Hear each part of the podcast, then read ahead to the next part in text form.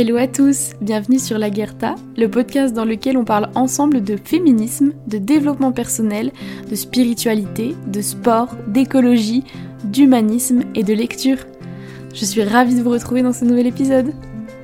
Hello à tous, j'espère que vous allez bien. Je suis super contente de vous retrouver dans ce nouvel épisode. Comme vous avez pu le voir, il n'y avait pas d'épisode la semaine dernière puisque j'avais expliqué sur Instagram. Si jamais vous ne suivez pas, euh, n'hésitez pas à me suivre. Je remettrai le compte Instagram Laguerta dans la description de ce podcast. Et donc comme je l'avais expliqué, je proposais un épisode par semaine le premier mois pour justement propulser un petit peu le podcast lors de sa création. Et maintenant je suis repassée à un rythme de un podcast tous les 15 jours, ce qui me permet moi d'avoir plus de temps pour euh, mon travail et, l'école et euh, avoir plus de temps pour faire mes recherches, enregistrer le podcast et ensuite euh, faire le montage du son. Le jour où ce podcast sortira, on sera le dimanche 26 juin et mardi 28 juin, je fêterai mes 22 ans. Ça m'a donné une idée, je me suis dit que cet épisode pourrait porter sur les 22 choses que j'ai pu apprendre et qui ont pu me marquer pendant ces 22 premières années de vie. Alors évidemment, hein, 22 ans c'est le début de la vie, on a encore des milliards de choses à découvrir et à apprendre, mais je me suis dit que ça pourrait être intéressant d'avoir une petite liste non exhaustive, des choses qui m'ont marqué pendant ces années de vie, des choses que j'ai pu retenir, des conseils qui moi maintenant me guident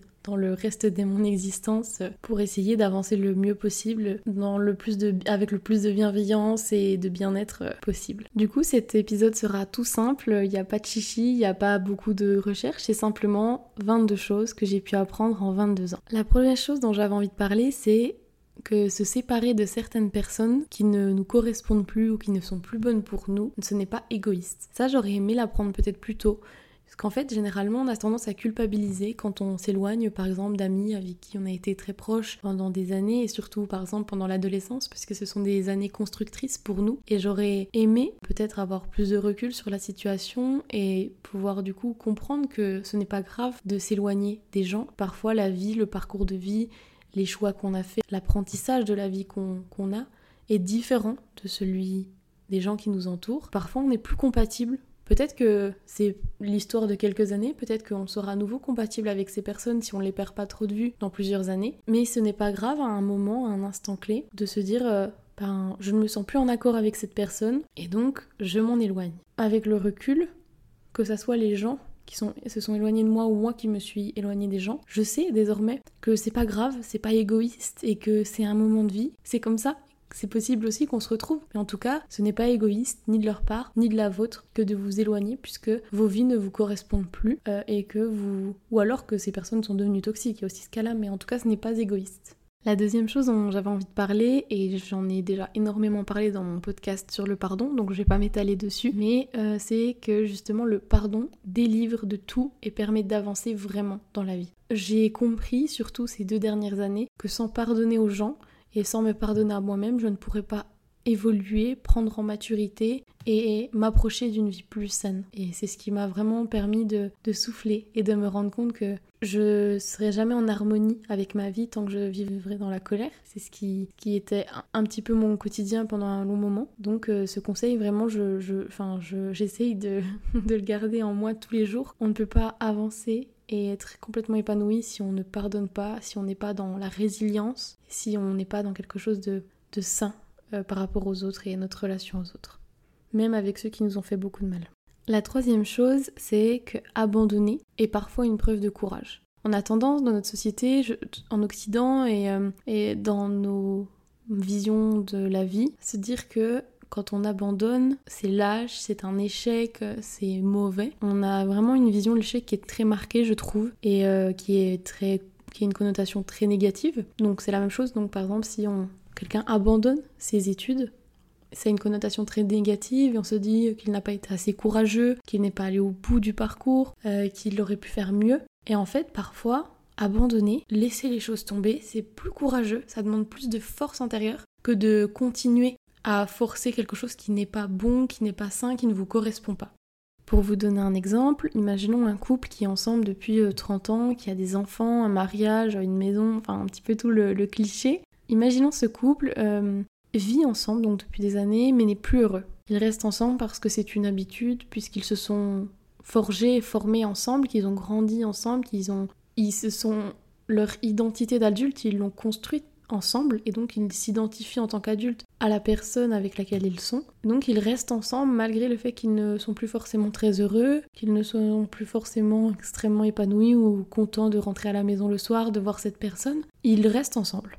Et parfois, justement dans ce cas-là, je trouve que c'est plus courageux de réussir à affronter la vie en face, regarder notre relation dans les yeux et se dire bah en fait je suis plus heureux. Est-ce que je peux faire quelque chose pour améliorer cette relation? Et si ce n'est pas le cas, si je sais que juste on ne se correspond plus, comme je le disais précédemment, eh bien c'est fini. On part et, on, on, se rend notre liberté puisque là on n'est plus heureux, on est dans une prison dorée, puisqu'on a l'impression que tout va bien de l'extérieur, qu'on a tout pour être heureux. Donc c'est 100 fois plus dur de partir dans ces moments-là. On est beaucoup plus méritant à abandonner certaines choses qu'à continuer à persister dans quelque chose qui nous rend malheureux. Ensuite, quelque chose de très cliché, mais qu'il ne faut pas oublier, on ne choisit pas sa famille et on ne choisit pas la mentalité des gens de notre famille. On a tendance aussi à nous marteler que la famille c'est super important, on n'abandonne pas ses proches, il faut toujours être là pour les gens de notre famille, on doit les aimer coûte que coûte, mais non, en fait on n'est pas obligé, il euh, n'y a rien d'obligatoire à ça. Si jamais quelqu'un de votre famille est quelqu'un de vraiment toxique pour vous ou malsain ou juste qu'il ne vous simplement parce que j'utilise beaucoup le terme toxique et malsain dans mes podcasts, mais euh, quelqu'un qui juste ne vous correspond pas et avec qui vous êtes en complète opposition en termes de valeurs, euh, de, de vision de la vie, vous avez le droit de ne pas le voir, ne pas avoir une relation avec. Si vous n'entendez pas forcément avec votre cousin, que vous trouvez que vous n'avez pas d'atome crochu et que c'est pas quelqu'un avec qui vous voudriez passer votre temps, mais vous n'êtes pas obligé en fait. C'est pas parce que vous avez des liens de sang que ça forge et que ça, que ça oblige une relation que ça nécessite une relation. C'est la même chose avec vos parents. Ben, on choisit pas sa famille, vous n'êtes pas obligé de rester, vous n'êtes pas obligé de vous accrocher à ce lien de sang, puisque dans la vie, vous pourrez choisir euh, une famille de cœur. Je sais que dans ma famille, on a beaucoup de proches qui sont des proches simplement de cœur. La marraine de ma sœur notamment, euh, mes grands-parents, comme mes grands-parents sont tous morts, j'ai des grands-parents de cœur et cette famille-là que j'ai choisie, que je chéris et que je, dont je remercie la vie d'avoir déposé ces gens sur mon chemin, c'est notre famille. Et nous, quand on pense justement à notre famille, on pense à cette famille qu'on a choisi de recréer, qu'on a décidé de considérer comme euh, notre clan, entre guillemets, ceux à qui on se raccroche quand ça va pas, ceux qu'on appelle quand on a besoin. Et euh, c'est pas grave de pas forcément être euh, proche de sa famille de sang, je veux dire. Ensuite, ce que je vais vous dire, ça, ça me rappelle un cours de philo, puisque quand j'étais au lycée, j'étais en section littéraire, et ma prof de philo, c'était vraiment... Euh, je, l'adorais, et d'ailleurs je l'adore encore, elle est très amie avec mes parents, et on s'entend super bien, je vais boire euh, un verre quand je rentre dans ma région avec elle, et elle, on a fait une fois un cours en philosophie sur le choix, et Béné, donc elle s'appelle Béné, euh, euh, nous a appris la philosophie d'une manière très ludique et elle a essayé de l'appliquer en fait, de l'appliquer dans la vie à des cas pratiques pour qu'on puisse la comprendre. Et on a eu une fois un cours sur le choix. Et pendant ce cours, on a appris qu'on avait toujours le choix. Et moi, au début, c'est vrai que j'étais un petit peu sceptique. Je me disais non, on n'a pas toujours le choix dans la vie. Euh, si par exemple euh, je viens pas te voir parce que j'ai un empêchement, je dois absolument travailler et tu m'appelles en pleurs en disant que tu as besoin de moi, que je te dis je peux pas, j'ai pas le choix, j'ai mon travail. Si, tu as le choix. C'est juste que tu choisis le travail puisque c'est quelque chose qui est nécessaire à ta vie, à t'alimenter, que si tu le loupes, tu risques d'avoir des enfin ça risque d'avoir des conséquences. Mais réellement, profondément, tu as le choix. Tu peux très bien ne pas aller au travail et aller voir cette personne. C'est juste que tu ne fais pas le choix ou que tu dans ta tête, tu te dis j'ai pas le choix parce que c'est plus facile de dire qu'on n'a pas le choix que de faire le choix qui risque de te mettre en danger. Et c'est la même chose, mais, mais c'est ce qu'on a, c'est ce que c'est la manière dont elle m'a appris les choses. Et, c'est vrai que maintenant, avec le recul et avec les années, je suis complètement d'accord avec elle. Et c'est la même chose pour le temps. Euh, quand on dit j'ai pas le temps, si tu as le temps, c'est que tu ne prends pas ce temps-là. Par exemple, moi je me suis trouvé longtemps l'excuse du, du sport, j'ai pas le temps de faire de sport, j'ai pas le temps. Si j'ai le temps, si je passe une heure euh, sur mon téléphone le soir avant de dormir, euh, je sais que j'ai le temps. Si je, je peux euh, prendre le temps de manger et après de regarder la télé, j'ai le temps. C'est juste que je ne découpe pas ma journée de façon à m'attribuer ce temps pour le sport. Et donc cette manière de réfléchir et de voir les choses, vous pouvez l'appliquer dans tout. Évidemment que c'est pas si simple, que la vie elle est très complexe et que je n'ai pas les problématiques de certaines familles. Mais il n'empêche que si on regarde toutes les situations avec du recul, on a toujours le choix. C'est juste qu'on fait un choix qui nous rassure et qui n'est pas forcément moins bien, hein, évidemment. Il n'y a aucun jugement dans ce que je dis, mais on a le choix. Et on prend la décision de découper notre temps comme ça, de faire ceci, de faire cela. Et parfois, c'est vrai que cette manière de voir les choses, elle est compliquée aussi pour moi, puisque j'en ai conscience, et, de me regarder dans le miroir et de me dire, ben si, j'avais le choix, en fait. Et c'est difficile de se rendre compte que parfois on utilise l'expression j'ai pas le choix plus pour euh, se réfugier derrière quelque chose et se trouver des excuses. Ensuite, enfin déjà, je, tiens quand même à dire à cette moitié du podcast que vraiment, je l'ai déjà dit, mais je ne juge personne. Ce que je dis, c'est simplement ma manière de voir les choses et j'essaye de l'illustrer du mieux que je peux. Il n'y a absolument aucune, aucun jugement de valeur, jugement moral sur euh, qui que ce soit. C'est juste, euh, il faut se dire que c'est un endroit safe où juste on essaye d'échanger et, je suis toujours ravie d'avoir vos retours euh, par message privé qui me disent ce qu'ils ont, ce que vous avez pensé. Et lorsque vous n'êtes pas d'accord, ce qui me permet aussi moi de remettre en question sans cesse ma réflexion. Du coup, cinquième point, euh, sixième point, pardon, le temps ne guérit pas les choses, ce sont les décisions et les choix de vie qu'on fait qui guérissent les choses. Euh, par exemple, imaginons, vous perdez votre maman et votre papa à 20 ans. Prends ce cas-là puisque c'est ce qui est arrivé à ma maman à moi. Elle a perdu ses deux parents à un mois d'intervalle quand elle avait 20 ans. Et euh, dans ces genres de situations ou dans une rupture ou dans quelque chose de très douloureux, on dit souvent aux gens mais t'inquiète pas, le temps fait bien les choses, ça va aller mieux jour après jour, ça ira mieux. Et moi, je suis pas vraiment d'accord avec ça. Je suis pas d'accord avec le fait que ça soit le temps qui aide. Puisque dans une situation euh, aussi tragique, dans quelque chose d'aussi terrible qui, qui nous arrive dans la vie, ma maman aurait très bien pu ne jamais s'en remettre, devenir, euh, j'en sais rien, euh, je vais dans les excès, mais ça aurait pu arriver. Elle aurait pu devenir droguée, héroïnomane, euh, être dans la rue, faire la manche, enfin entrer dans un cercle vicieux de, de, tristesse, de désespoir et d'abandon d'elle-même euh, à la vie, et, enfin d'abandon de sa vie. Et en fait, elle, a repris, enfin elle a commencé à travailler, ensuite elle a rencontré mon père, elle a repris ses études quand mon père l'a quitté pour avoir une meilleure situation professionnelle. Toute sa vie durant, elle a pris des décisions, elle a fait des choix qui lui ont permis de sortir de euh, ce désespoir, euh, elle, s'est mis, elle s'est battue pour aller au-delà de cette tristesse et de, et de cette douleur au ventre qui s'accrochait sans cesse et, de, de mais tout ce qui l'anéantissait intérieurement. Elle a fait des choix qui lui ont permis d'essayer de, de retrouver un chemin de vie plus structuré et de pas se laisser aller complètement à la vie. Et ça, justement, c'est ce que j'ai pu retenir. C'est que si elle avait fait d'autres choix, le temps n'aurait rien arrangé à sa souffrance et à son malheur. C'est ses choix et son, sa volonté d'aller de l'avant qui lui ont permis d'aller mieux et d'affronter ce que la vie lui avait imposé et infligé. Et c'est ce que moi je retiens. Les événements ne nous construisent pas, c'est ce qu'on en fait qui nous fait avancer. Le, septième point, pardon, c'est tu es exactement là où tu dois être. Ce moment, il est peut-être injuste et terrible. Ce que tu vis, c'est peut-être complètement ça va peut-être complètement t'anéantir et ça t'anéantit déjà peut-être.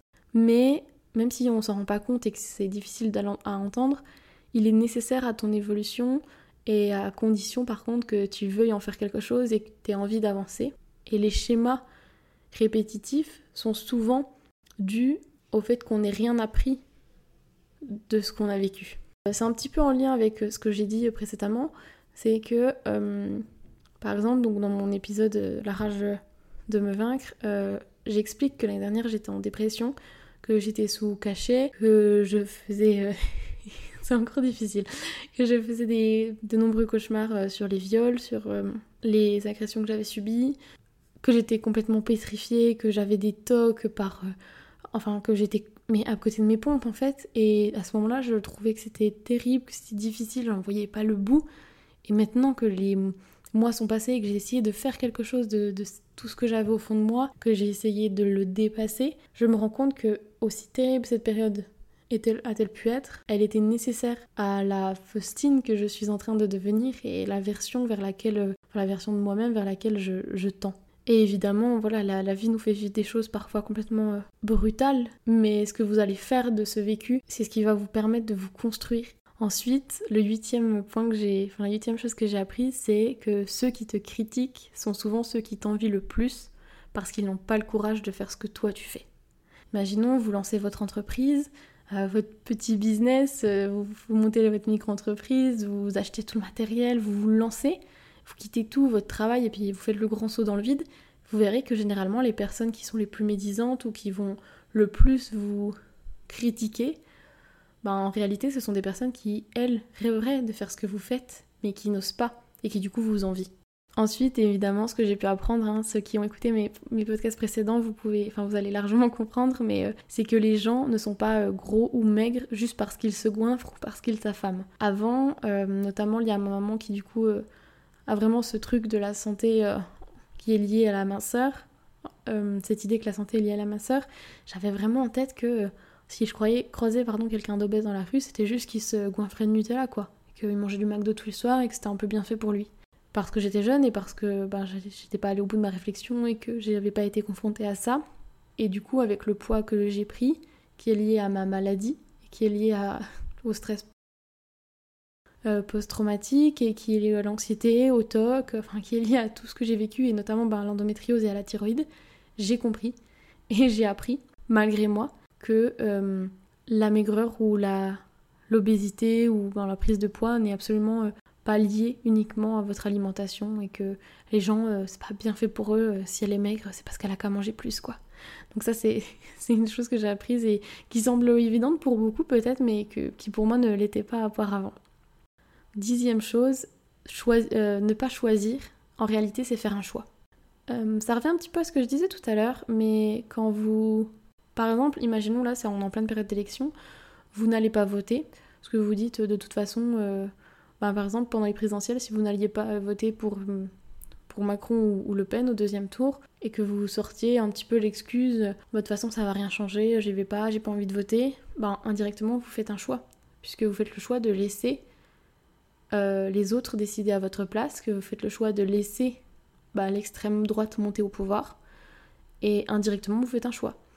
C'est la même chose si par exemple vous voyez quelqu'un qui se fait insulté dans la rue et que vous ne faites rien, ou que vous voyez une fille se faire piquer dans un festival euh, par une seringue pour qu'on ensuite fait une seringue avec euh, de la drogue pour la violer, si vous ne faites rien, et eh bien vous faites un choix. Vous faites le choix de laisser les choses se faire et vous faites le choix de laisser la fille se faire violer, vous faites le choix de laisser la personne se faire insulter. Vous avez fait un choix. Et c'est la même chose pour moi. Hein. Quand je dis vous, c'est évidemment, comme je le disais, c'est pour tout le monde et c'est pas un jugement. La onzième chose que je voulais dire, c'est on ne sauve personne, on peut pas aider quelqu'un qui ne veut pas être aidé. Et ça, j'ai mis des années à le comprendre et j'ai encore du mal parfois. C'est que on peut aimer très fort quelqu'un, on peut avoir beaucoup d'amour pour une personne euh, et voir que cette personne est très mal, très malheureuse, euh, euh, ne se sent pas bien, n'est pas heureux dans sa vie, n'est pas épanoui. Mais si cette personne n'a pas elle-même profondément envie de changer, vous ne pourrez pas l'aider. On, ne peut pas sauver les gens, en fait. Et moi, c'est vraiment ce truc que j'ai eu avec mon papa, donc que j'explique dans mes épisodes sur le pardon. J'ai vraiment eu ce truc de me dire je veux le sauver, je veux qu'il soit heureux dans sa vie. J'ai l'impression qu'il est tout le temps triste, qu'il ne va pas bien. Et j'ai vraiment eu ce sentiment de je veux le sauver. Mais au bout d'un moment, déjà, lui ne voulait pas changer de vie, puisque peut-être qu'il est heureux dans cette vie, j'en sais rien en réalité qui je suis pour juger ce qu'il ressent dans sa vie et comment il est dans sa vie. Et ensuite, euh, ben, si lui n'a pas envie, s'il a envie de rester comme ça, c'est son choix à lui. J'ai pas à m'en mêler et surtout j'ai pas à porter un fardeau qui n'est pas le mien. Ensuite, euh, conseil tout bête, hein, vraiment écoutez votre intuition. Écoutez la petite voix au fond de vous, ça c'est vraiment cliché, mais qui vous dit euh, là je suis bien, là je suis pas bien, j'ai besoin de ça, j'ai besoin de ça. Si par exemple vous entrez dans un, imaginons vous allez pour louer un appartement et quand vous faites les visites, vous sentez un truc qui va pas au fond de vous, vraiment dans vos tripes, vous n'êtes pas bien dans cet endroit, écoutez-vous, écoutez-vous, vous êtes votre meilleur euh, allié dans la vie. Et euh, si vous sentez pas une situation ou qu'au contraire vous la sentez bien et que vous, vous êtes complètement épanoui, que vous sentez que ici vous êtes heureux ou avec cette personne vous êtes heureux, écoutez-vous. Vous allez vivre avec vous-même toute votre vie. Les gens vont aller et entrer, entrer, sortir de votre vie sans cesse, mais vous, vous allez vivre avec vous-même toute votre vie. Alors écoutez-vous, vraiment, faites-vous confiance. Ensuite, les trois quarts, enfin la moitié ou les trois quarts de nos problèmes de santé sont très souvent liés à notre tête. Je sais que par exemple mon parrain a fait un AVC il y a quelques années et en fait euh, avec le recul, il était, on sait qu'il était extrêmement fatigué donc il était euh, directeur du garage de mes grands-parents. Il tenait ça avec sa femme, ma tata. Il était épuisé, il ne vivait, mangeait et dormait que garage. il était vidé, il, euh, il ne faisait pas de pause, il, enfin, il était vraiment dans, cette routine un petit peu qu'on voit dans les films. Personne ne fait que travailler et qui vit que pour ça et qui était ronchon, on va dire, puisqu'il enchaînait le stress, etc. Et donc, euh, il a fait un AVC, il est tombé dans son garage et maintenant, il a, enfin, il, est dans son fauteuil. Il parle avec beaucoup, beaucoup, beaucoup de difficultés. Il est plus autonome et, euh, et on sait que c'était lié au fait que ça n'allait pas bien dans ta tête, qu'il était fatigué, qu'il ne récupérait pas, etc. Et c'est la même chose pour beaucoup de choses, enfin pour beaucoup de cas. Par exemple, quand on dit euh, tu vas te créer un ulcère, l'ulcère au ventre, c'est très souvent lié à un stress accumulé, à tout ce que vous emmagasinez. Justement, je lisais il y a pas très longtemps euh, un bouquin sur les impacts de, du, psychique, du psychologique sur la santé. Par exemple, quand vous avez beaucoup, beaucoup, beaucoup de stress, ou alors du stress à répétition, vous pouvez avoir des troubles cardiovasculaires, comme les palpitations, euh, vous pouvez avoir de l'hypertension artérielle, euh, vous pouvez faire un infarctus, vous pouvez avoir de l'eczéma, du psoriasis, de la chute, des chutes de cheveux, des démangeaisons, de l'herpès. Ça a un impact sur toute votre enveloppe corporelle en fait. Et la manière dont vous nourrissez du coup votre euh, vie impacte votre enveloppe charnelle. Ensuite, alors là ça peut paraître peut-être un petit peu moins modeste ou prétentieux, mais c'est pas du tout le but euh, recherché. Euh, ce que j'ai pu remarquer, c'est que mon hypersensibilité, c'était en réalité une force. par exemple, dans la vie, je suis complètement mais bouleversée partout. C'est-à-dire que ce qui va toucher la majeure partie de mon entourage, moi, ça me renverse, ça me travaille, ça me tord les tripes. Par exemple, on va regarder un film sur l'injustice, sur une injustice par exemple raciale, imaginons, et je ne vais pas m'en remettre, c'est-à-dire que je j'ai une mal au ventre, ça me serre le ventre, mes émotions elles sont multipliées par 10, je, je peux pas regarder, et d'ailleurs c'est le... l'occasion de beaucoup de, pas de tension, mais de, moments de, discussion avec, euh, avec Adri, puisque lui euh, adore euh, des. Enfin, parce que généralement on regarde des très beaux films, très bien faits, avec des histoires très intenses. Et ça le saoule, puisque moi des fois je lui dis, mais je peux pas regarder Adri parce que ça me, bouleverse trop. Après, je vais je vais avoir mal au ventre. Et en plus moi quand, je suis j'ai trop des émotions trop intenses ça me déclenche une crise d'endométriose. Donc je dis souvent Adri je peux pas regarder là ça me touche trop. Et à un moment donné on regardait donc un film avec euh, un agent immobilier qui euh, est noir qui cherche à acheter des endroits euh, des biens blancs pour du coup posséder une grande partie de l'immobilier euh, des blancs. Et euh, c'est une ascension sociale pour les personnes noires aux États-Unis qui est assez incroyable, mais il y a des moments où évidemment il y a l'injustice qui ressort. Et moi, j'étais déjà en train de pleurer avant même que l'injustice se passe parce que je savais que ça allait se passer et que déjà rien comme ça, ça me faisait mal au ventre. Et lui, ça le saoule.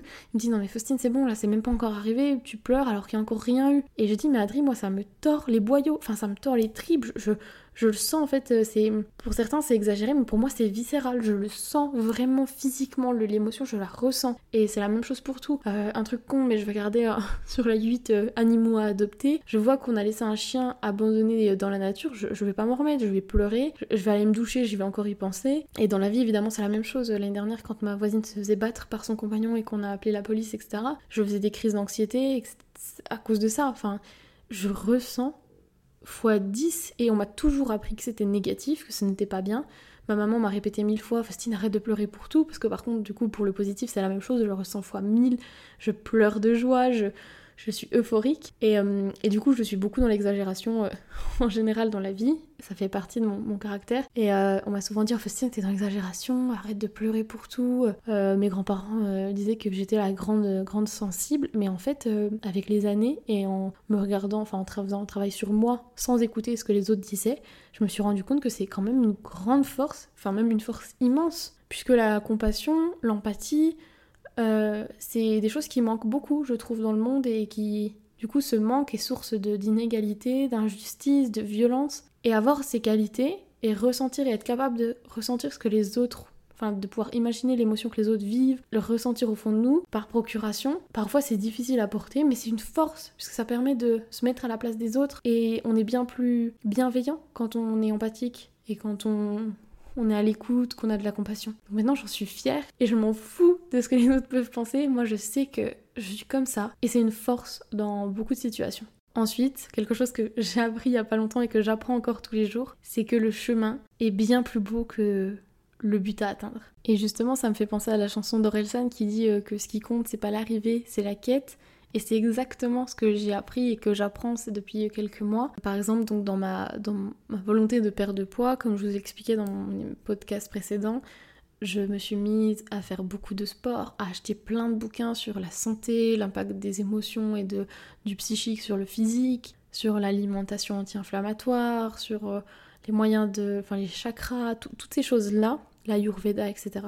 Et mon unique but, c'était d'arriver à atteindre ce corps, l'image parfaite du corps euh, selon moi, et de retrouver un corps que, que, je pourrais aimer. Mais en fait, je me rends compte depuis un petit, petit moment que le chemin vers ce corps, il est tout aussi important et formateur et tout aussi intense et, et plein de bonheur que la quête en réalité. Puisque c'est dans ce chemin-là que je me forme, que je, que je me bats contre moi-même et avec moi-même, que je fais des erreurs, que je me relève, que j'en chie, pardon, mais j'en bave, euh, et que je me dépasse et que je peux... Par exemple, un truc bête, mais mon but ultime, c'était de mincir. Et en fait, en réalité, maintenant que je fais du crossfit, que je me dépasse et que j'apprends à aller au-delà de ce que je pensais être capable, avant je pouvais pas faire de squat parce qu'avec le poids que j'avais pris, j'avais trop mal aux genoux, ça avait abîmé les genoux parce que j'ai pris 20 kilos en, deux ans, en moins de deux ans, donc c'était violent pour le corps et donc j'avais très très mal aux genoux. Et depuis deux semaines, je fais des squats avec 48 euh, kilos et des deadlifts avec 58 kilos. Alors qu'il y a euh, au, mois de janvier, je ne pouvais pas faire de squat, enfin je les faisais à vide et encore avec difficulté. Donc en six mois, enfin même pas, je sais pas, oui en six mois j'ai atteint quelque chose que je pensais même pas possible d'atteindre, je me pensais pas capable et surtout j'avais même pas envisagé euh, cela comme un objectif ou un but à atteindre. Et le chemin justement il est incroyable, il est rempli de nouvelles surprises et c'est sur le chemin que je redéfinis ce qui est véritablement bon pour moi. Et justement j'ai aussi pu me rendre compte pendant, enfin je me rends compte en chemin pour, euh, pour atteindre mon objectif que hum, j'ai pas l'apparence physique la plus saine par rapport aux autres années de ma vie, parce que j'étais plus mince, etc. avant. Et pourtant, je vis la période de ma vie pendant laquelle je traite mon corps de la meilleure façon que j'ai jamais fait. C'est-à-dire que j'ai les habitudes de vie le style de vie le plus sain que j'ai jamais eu, et même si ça se voit pas, parce que j'ai pas l'enveloppe charnelle qui correspond à ce que j'étais avant, et bien pourtant je, n'ai jamais pris autant soin de moi, et de mon corps, et de mon physique, et de ma santé, que depuis euh, le mois de janvier. Et du coup, euh, j'adore en fait maintenant cette vie, j'adore ce chemin et j'adore ce, rythme. Donc euh, donc c'est vraiment un truc que je retiens, c'est que le chemin est presque aussi beau, voire plus beau que, que l'objectif. 16 chose, passer du temps seul, c'est vraiment incroyable. Alors pour moi, ça n'a pas trop été un défi, puisque depuis longtemps, j'ai toujours aimé passer du temps seul. Et je m'en suis rendu compte déjà quand j'étais en prépa à Dijon, que j'adorais passer du temps seul. Et j'ai toujours fait partie de ces gens, moi, qui étaient capables, enfin, que ça dérangeait pas d'aller au cinéma toute seule, euh, d'aller manger au resto toute seule. Et quand j'étais en prépa, je me faisais des fois, euh, j'allais manger un sandwich ou un McDo ou j'en sais rien, peu importe, une crêpe, etc. Ou j'allais au ciné euh, toute seule et je passais des super moments et j'étais trop bien avec moi-même et, juste seule avec moi-même en fait. Maintenant que j'essaye je, d'atténuer un peu mes, démons intérieurs, on va dire, j'aime encore plus passer du temps seule puisque j'ai plus peur de mes pensées, j'ai plus peur de ce que je peux ressentir seule et je me sens vraiment profondément bien.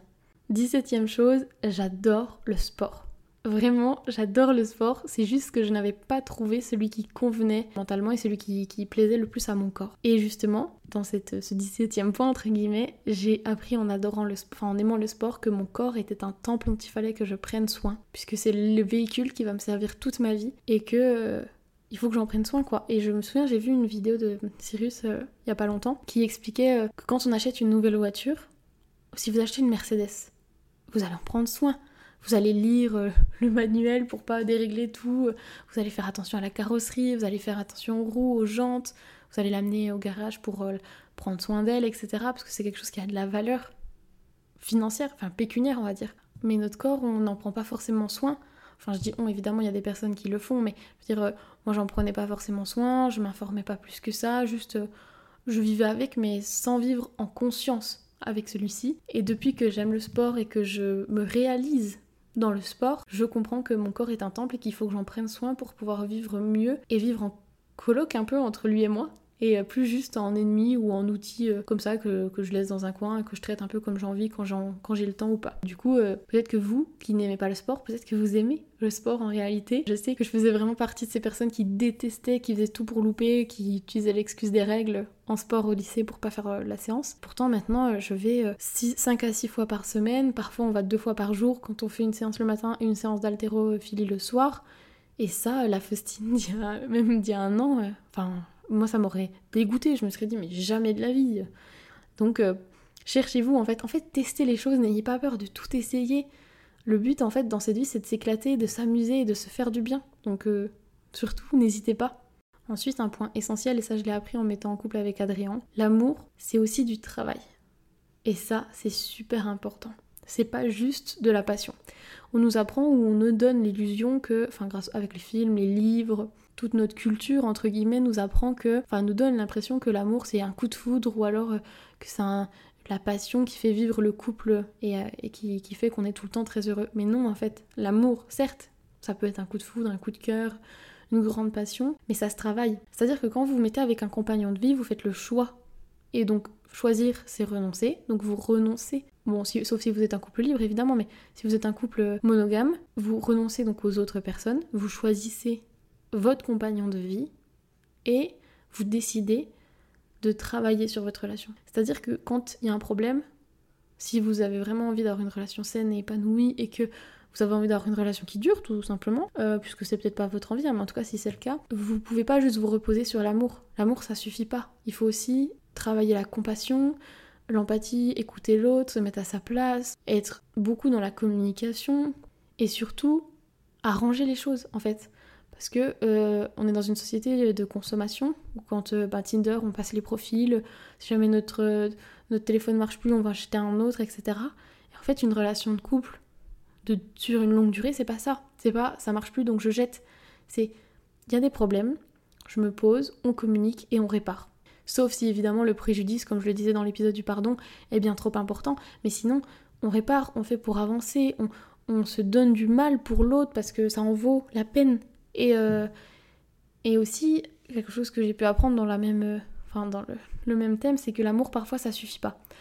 Euh, parfois, vous avez beau aimer passionnément une personne et que cette personne vous aime en retour passionnément, si tous les autres aspects de votre vie ne sont pas alignés ou que du moins ils n'ont pas un, qui, peut, qui ne peuvent pas trouver d'équilibre, vous, vous aurez du mal à être heureux en fait. Moi je me suis rendu compte que hum, ce qui nous aidait beaucoup avec Adrien dans le quotidien, c'est qu'on avait le même style de vie, ou du moins on n'était pas incompatibles, et qu'on était très facilement capable de s'adapter l'un à l'autre, aux activités de l'autre, etc. Et en fait ça nous aide parce que on fait déjà face entre guillemets euh, petite guillemets, parce que je, je suis pas en phase terminale, hein, mais on fait déjà face à la maladie dans le quotidien. Si un jour euh, il y a d'autres obstacles qui se posent sur notre route, euh, je sais pas, une maladie plus grave, euh, chômage, des problèmes d'argent, enfin peu importe, c'est des soucis qui peuvent nous tomber sur le nez. Si ajouté à ces soucis, vous avez beaucoup de problèmes dans le quotidien, que vous entendez pas, que vous avez du mal, que vous êtes toujours dans, dans enfin, sur le bord de, de la cascade parce que ben ça va pas, parce que vous n'êtes pas aligné dans votre couple, et eh ben l'amour ça suffira pas. Vous, avez beau, vous aurez beau vous aimer de toutes vos forces, parfois c'est pas assez. C'est pas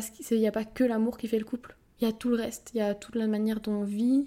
Est-ce que nos habitudes de vie sont compatibles avec celles de l'autre? Est-ce qu'on est prêt à s'adapter à l'autre, etc., etc. Le 19e point, c'est l'ouverture d'esprit. Elle est essentielle pour vivre en harmonie.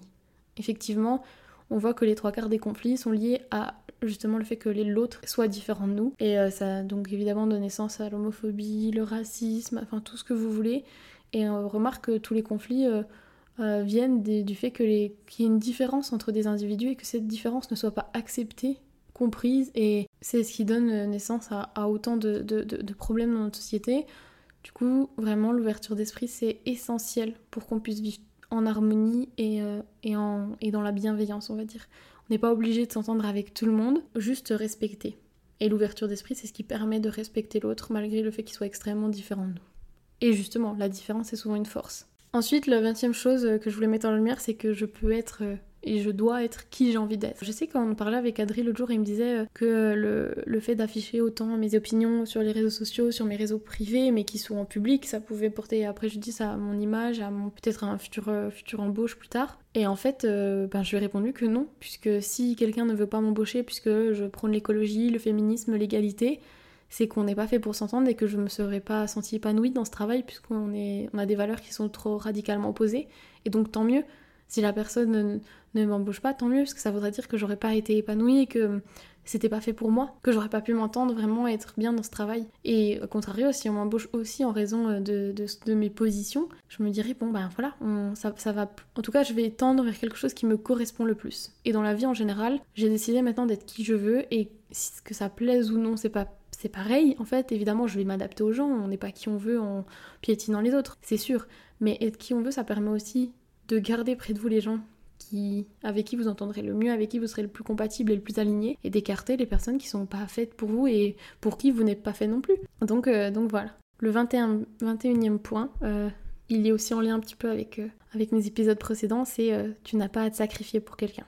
C'est juste ça, tu n'as pas à te sacrifier, tu peux faire des compromis, des concessions, mais à partir du moment où ça te coûte très cher, émotionnellement, psychologiquement, physiquement, peu importe, que ça te coûte de faire ce pas vers l'autre tu n'en as vraiment pas envie, tu n'as pas à te sacrifier pour l'autre et l'autre n'a pas à attendre de toi un sacrifice. Et pour finir, le 22e point, euh, c'est tout bête, mais euh, c'est me rappeler sans cesse que toute notre vie, on est en apprentissage. Euh, toute ma vie, je, je ne sais rien. Je pars du principe que je ne sais rien, que j'ai tout à apprendre et que même si j'ai des positions quand même qui peuvent sembler parfois arrêtées, c'est pas le cas. Je ne sais rien et je suis je ne suis rien dans ce monde et dans cet univers.